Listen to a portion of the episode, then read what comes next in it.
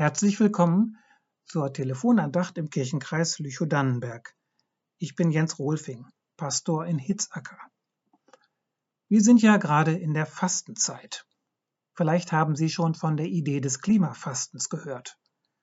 So viel du brauchst, heißt es da, in Anspielung an die Speisung des Volkes Israel in der Wüste. Da sollten die Menschen nämlich immer nur so viel Manna aufsammeln, dass es für einen Tag reicht so viel du brauchst. Nach diesem Jahr des erzwungenen Verzichts geht es beim Klimafasten nicht um noch mehr Verzicht, sondern um eine Ethik des Genug. Es geht darum, dass alle, die gegenwärtige Generation wie die künftigen Generationen, genug zum Leben haben. Es geht um einfacheres Leben, damit andere einfach leben können. Und es geht darum, dass die, die genug haben, es auch genug sein lassen können.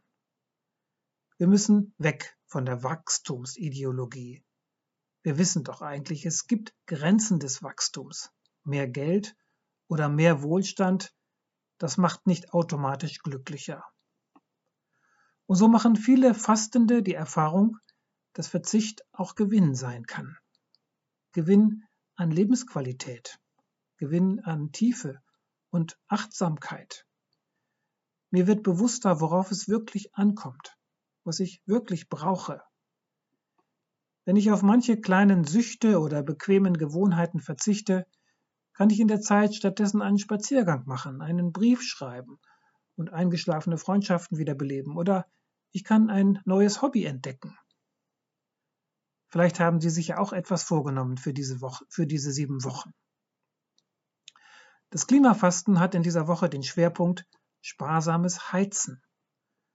Jahrhundertelang haben die Menschen in unseren Kirchen ohne Heizung gebetet.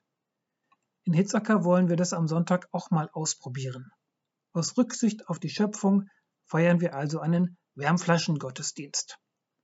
Das spart mindestens 100 Euro an Gaskosten und, was noch wichtiger ist, ungefähr 250 Kilogramm CO2.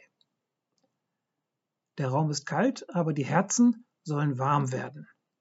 Körperlich wärmen wir uns mit Decken und Wärmflaschen und innerlich wärmen wir uns an der Liebe Gottes.